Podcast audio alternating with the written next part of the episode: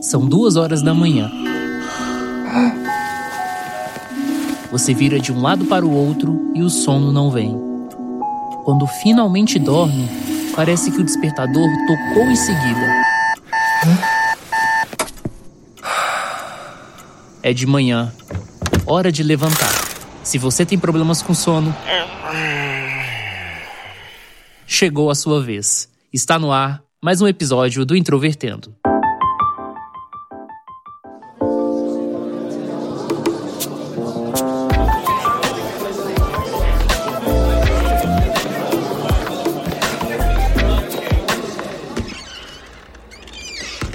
Introvertendo, um podcast onde autistas conversam.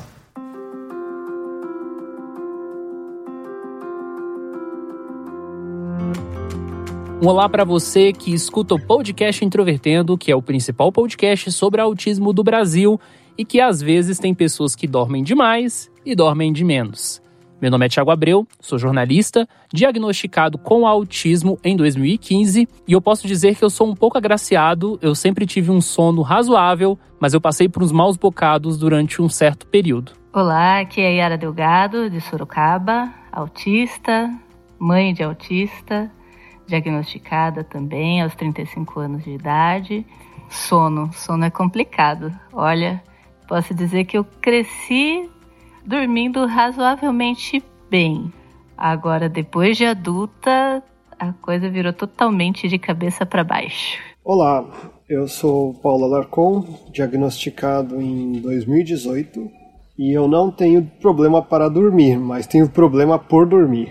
E como o título do nosso episódio presume, hoje nós vamos falar sobre sono, sobre descanso e também distúrbios do sono que são muito comuns em autistas. E se você está ligado, ligada, acordado aí, atento, então corre para acessar o nosso site que é introvertendo.com.br.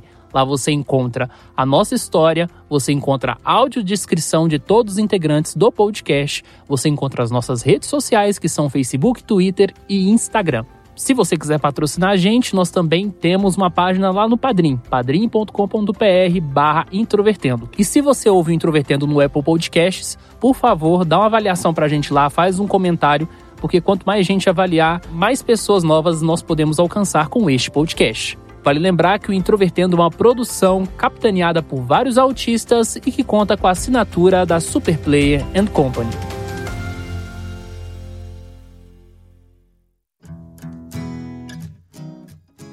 Distúrbios do sono são muito comuns em casos de transtornos do neurodesenvolvimento, como é o caso do autismo. Não necessariamente todos os autistas têm problemas para dormir, mas uma parte significativa possuem. E ao falar sobre desenvolvimento, a infância é um ponto fundamental de ser discutido. Então, neste episódio, nós vamos voltar ao nosso passado e relembrar algumas coisas que ocorriam naquele período e o que definem o nosso sono hoje. Primeiro queria saber de vocês, na infância, vocês tinham esse sono desregulado? Da minha infância, não tenho muito como pegar informações. A minha mãe, infelizmente, é falecida já, né? Minha avó também. Mas da fase em que eu já tinha assim uma consciência, foi até que tranquilo, né? Eu fui uma criança que conseguiu crescer numa determinada disciplina. A minha dificuldade começou ali por volta da puberdade. Quando eu entrei na puberdade, eu comecei a ter muito mais dificuldade para conseguir adormecer e era como se ao acordar eu não tivesse descansado muitas vezes. Então eu, eu passei e passo ainda por muitas dificuldades em relação a essa questão do sono. Hoje, atualmente, eu tenho tanta dificuldade para adormecer, dependendo da fase que eu estou vivendo, quanto essa questão de quando eu acordo, muitas vezes parece que nem sequer eu dormi. Na minha infância, eu não tive problema com sono desregulado. Na verdade, eu era bem disciplinado em horário para dormir horário para acordar. E durante o dia também eu não tinha o costume de dormir. Era exatamente das nove da noite às sete da manhã que eu dormia e né, sempre estive nesse padrão até mais ou menos a adolescência que eu tive momentos em que a desregulação do sono era no sentido oposto de é, ficar com sono o tempo todo. Ou seja, a gente passou a primeira infância aparentemente com o sono um pouco mais regulado, né? Interessante. Eu percebo assim, o Pedro, que é meu filho mais velho e é diagnosticado com autismo também, a fase de bebê dele foi absolutamente normal em relação ao sono. Ele nunca teve nenhum problema, nem eu, nenhum sintoma assim de sonambulismo, de sono muito agitado à noite. O Luan, que está com 10 meses, demonstra uma sensibilidade à claridade. Eu fico um pouco atenta a isso, mas fora isso, tudo bem também. Demorou um pouquinho para entrar no ritmo, mas nada de diferente também. Então, aparentemente, essa fase de bebê aqui na nossa família foi ok. E por incrível que pareça, quem tem o sono muito, muito agitado aqui em casa é o meu marido, né? Que também é autista. E ele tem o sono bastante agitado, dependendo do, do dia. E curiosamente, né, ele precisa de uma certa claridade no, no quarto, senão ele tem pesadelos. É quase certo que se não tiver o quarto iluminado de alguma forma, ele vai ter pesadelos. Eu também sou um caso em que há essa normalidade a ser observada. Só tem um porém. Minha mãe diz que quando eu era recém-nascido, eu fui aquela criança que trocou o dia pela noite. Tinha dias, inclusive, que meu pai ficava reclamando durante a noite, falando que ele queria dormir e eu não deixava ninguém dormir, porque era né, essa troca de horários. Mas depois as coisas foram se estabelecendo. Uma das características do autismo é a questão de rigidez. E essa rigidez pode se manifestar de diferentes formas, na rotina, na forma como você entende as questões, mas na questão da rotina, o meu sono estava diretamente relacionado. Por exemplo, quando eu tinha ali cerca de 5, 6 anos, eu lembro muito bem que os meus pais, eles gostavam de assistir o programa do Ratinho. Quando estava naquele auge, né, tinha altas audiências ali, 2000, 2001, e eu lembro muito bem que quando começava o programa eu era proibido de assistir, porque afinal não é recomendado para a idade de uma criança de 5 anos, e eu ia deitar. Deitava, acordava todos os dias 7 horas da manhã, ia assistir meus desenhos, fazer tarefa, preparar ir para a escola. E era sempre regrado dessa forma. Era tão regrado que eu lembro que até mais ou menos uns 6, 7 anos eu não sabia o conceito de amanhecer. Eu deitava à noite, quando eu levantava já era dia e eu não sabia como é que era essa transição. No dia que eu vi ao vivo a questão do amanhecer foi um negócio muito louco para mim. E eu lembro disso até hoje, porque foi numa viagem, a gente estava saindo no final da madrugada para voltar para Minas, que era onde nós morávamos. Então, ao longo da vida, a minha questão de sono foi sempre muito bem estabilizada. Depois eu vou contar como é que foi realmente o, o momento que eu tive problemas com o sono. Eu tive bastante esse problema de não ver o nascer do sol, porque também era ultra regrado o meu horário de dormir e acordar. E quando eu fui ver, era justamente nessas épocas em que tinha viagens. Na minha família, os meus avós moravam longe, né? Então eu estava no litoral de São Paulo, meus avós maternos na região serrana do Rio e meus avós paternos no Chile. Então, é, sempre que a gente ia fazer a visita, que era mais comum para os meus avós maternos, era saindo três, quatro horas da manhã para chegar lá na hora do almoço. A mesma coisa nas vezes que a gente foi visitar os avós paternos e também né, passava alguns dias aí de viagem de ônibus. Né, eu sou extremamente hipossensível. Durmo, não interessa quanta luz tenha, quanto ruído tenha, desde que sejam algo que eu consiga de alguma forma me acostumar, né? Mas tempestade, cachorro latindo são coisas que eu estou acostumado. É, já cheguei a dormir de pé em ônibus quando ia para o trabalho de manhã e me segurava ali na barra do ônibus e dormia. Isso é interessante porque eu sou hipersensível e meu marido é hipossensível. Então você imagina, para mim o barulho incomoda tremendamente. Ele se estiver dormindo a casa está caindo que ele não acorda. Ele gosta de claridade, eu gosto de dormir no escurão. Eu tenho que me adaptar, porque, coitado, eu não vou deixar ele passando é, é, pesadelo todas as noites, né? Então é complicado, é uma, é uma adaptação que eu tive que fazer com muita paciência. E às vezes assim dá uma certa irritação. Mas são coisas que a gente tem que se adaptar, né? É, é uma vida conjunta e tem que se adaptar. Olhando esse contexto familiar e de parentes, e a gente já falou algumas vezes aqui no Introvertendo que existe aquela ideia do fenótipo ampliado do autismo, né? Que você vê características do autismo em várias pessoas, mas não necessariamente essas características fecham o diagnóstico. Então, eu tenho vários parentes, principalmente do lado materno, que tem muitos problemas graves de sono. Meu avô, por exemplo, tinha muita dificuldade para dormir. Eu tenho um tio que, inclusive, os traços de autismo nele são muito fortes. Eu tenho sempre a suspeita de que ele é autista. E ele tem um sono péssimo, muito péssimo mesmo. Assim, qualquer barulho acorda ele.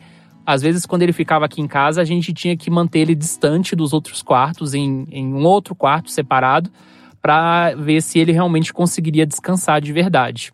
E nesse contexto de distúrbios do sono, principalmente às vezes na vida adulta, a gente passa por alguns tratamentos que envolvem certas medicações. Em 2019 foi publicada uma meta-análise falando exatamente sobre medicações para distúrbio do sono em transtornos do neurodesenvolvimento como o autismo. Entre os produtos estudados para avaliar a evidência de que funcionam ou não, foram abordados Zolpidem, melatonina e exoplicona. Dentre esses produtos, a melatonina foi que apresentou maior evidência de melhora do sono. E aí eu queria saber de vocês, vocês fizeram algum tratamento nesse sentido? Tomaram alguma dessas medicações em algum momento da vida? Eu particularmente não. Desses medicamentos, não. Eu nunca tomei um medicamento especificamente para distúrbio do sono, mas o medicamento que eu tomo para me ajudar a ter as comorbidades né, do autismo bem controladas, ele automaticamente já ajuda nessa questão do sono.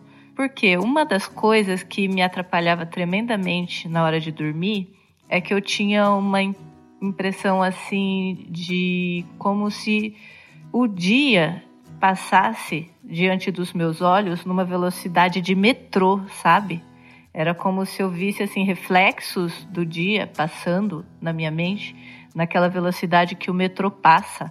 E aquilo me chamava muita atenção, assim, quando eu ia dormir. E eu tenho um problema muito sério com a sensibilidade auditiva. Então, quando eu me deito, é quase certo que eu vou ouvir o meu ouvido fazendo aquele apito, que muita gente né, que tem autismo também tem essa sensibilidade. E às vezes eu chego a ouvir três sons diferentes ao mesmo tempo no meu ouvido. Isso me deixa muito irritada. Eu acabava ficando agitada na hora de dormir e irritada. Aí você pega uma situação em que de repente veio justamente uma crise e dentro do autismo é comum você ficar com aquele pensamento, eu chamo de pensamento circular. Ele começa e antes dele terminar para você tirar suas conclusões, ele começa tudo de novo. E fica uma coisa circular. E você, em vez de tirar uma conclusão em um minuto, às vezes você pode demorar 10 minutos para chegar numa conclusão, porque é como se o seu processamento reiniciasse. Então você imagina, isso é, é o inferno na Terra, né? Você ficar, assim, às vezes sofrendo com o ouvido te incomodando e no meio de uma crise os pensamentos não estão fluindo, fica aquela espécie de ecolalha e aí isso me deixava muito, muito agitada. Eu tomo um medicamento específico, ele não é um medicamento forte, ainda bem que não é um medicamento caro também, mas ele dá muito certo para mim na questão de controlar esses pensamentos que ficam repetindo. E eu fico mais calma. Então eu consigo administrar melhor o sono por conta disso. Só que eu tenho, eu acordo mais ou menos umas 5, 6 vezes todas as noites. Se tiver frio, é certeza, porque ainda junta uma preocupação materna de será que as crianças estão cobertas? Então são muitos desafios assim da minha parte nessa questão do, da qualidade do sono. Para pegar no sono, o que eu uso é ler. A leitura me ajuda bastante. Eu leio no Kindle. É o dispositivo do Kindle, ele é apropriado, né, para leitura. Não atrapalha para pegar no sono. Bom, sobre o, o uso da medicação, é, quando eu comecei o meu meu tratamento farmacológico para o autismo, num primeiro momento foram as medicações normais, a risperidona e sertralina, e isso derrubou eu. Eu chegava a situação de eu ir dormir e só de fato acordar, assim, só me sentir realmente acordado depois do meio-dia. Antes disso eu estava imprestável, mesmo acordando no horário normal né, que eu deveria acordar.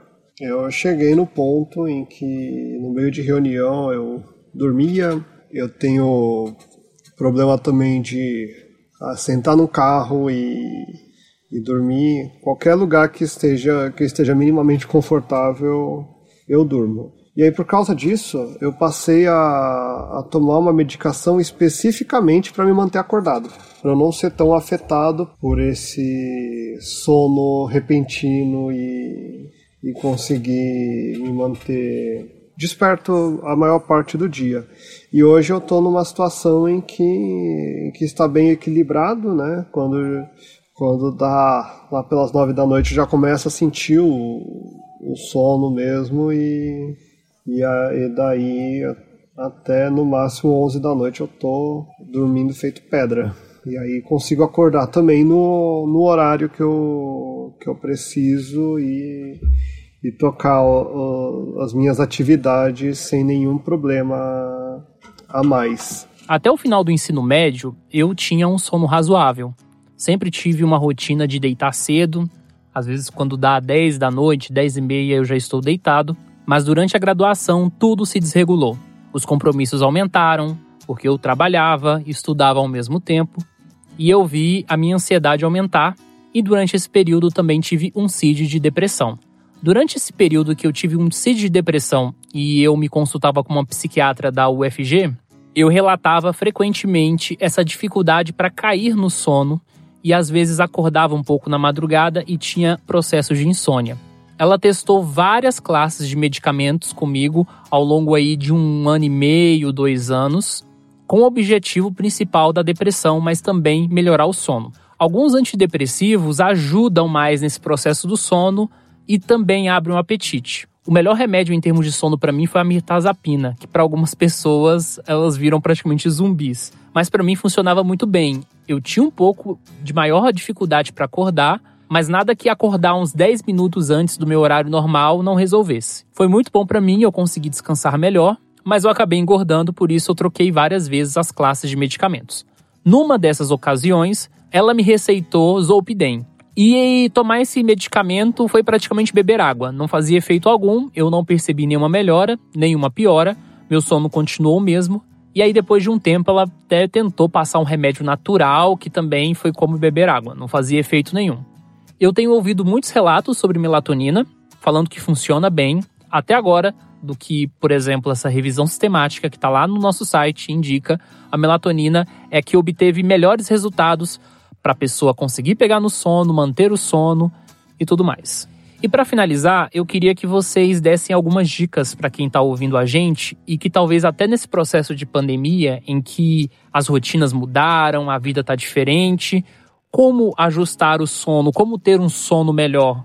Acredito que primeiro começar a se desligar de todas a, de todos os estímulos fortes, de notícias de redes sociais, é, todas as telas, até um, um período aí de pelo menos uma hora antes do horário que você deseja dormir.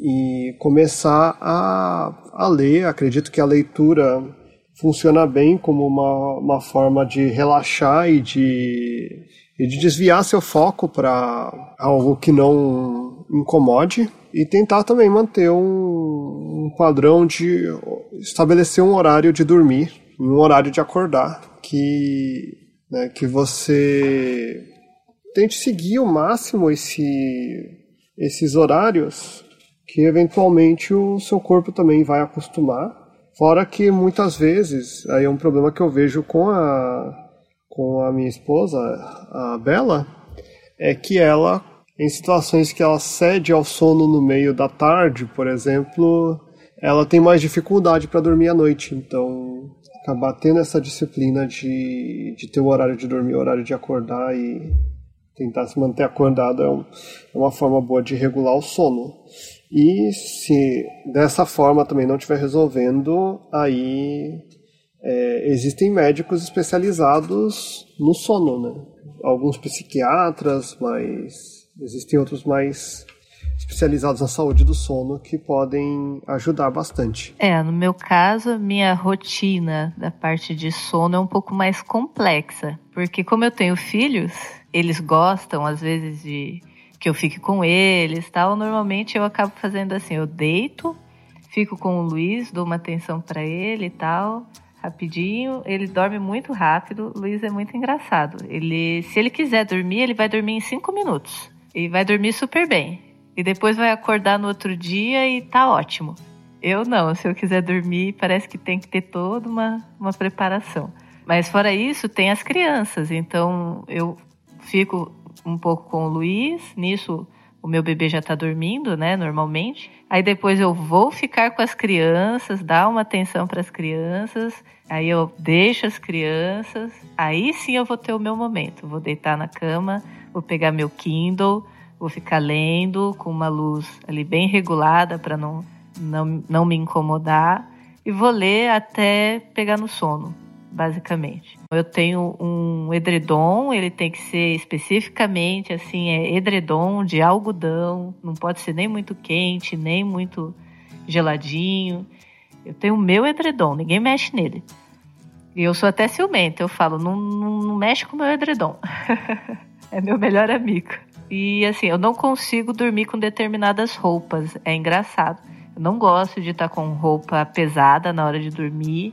Eu tenho que sentir o edredom. A dificuldade vem mesmo, é, às vezes, às vezes no outro dia, quando a gente percebe que você dormiu, mas parece que ainda está cansado. Essa parte eu acho que é mais desafiante para mim, a parte do acordar.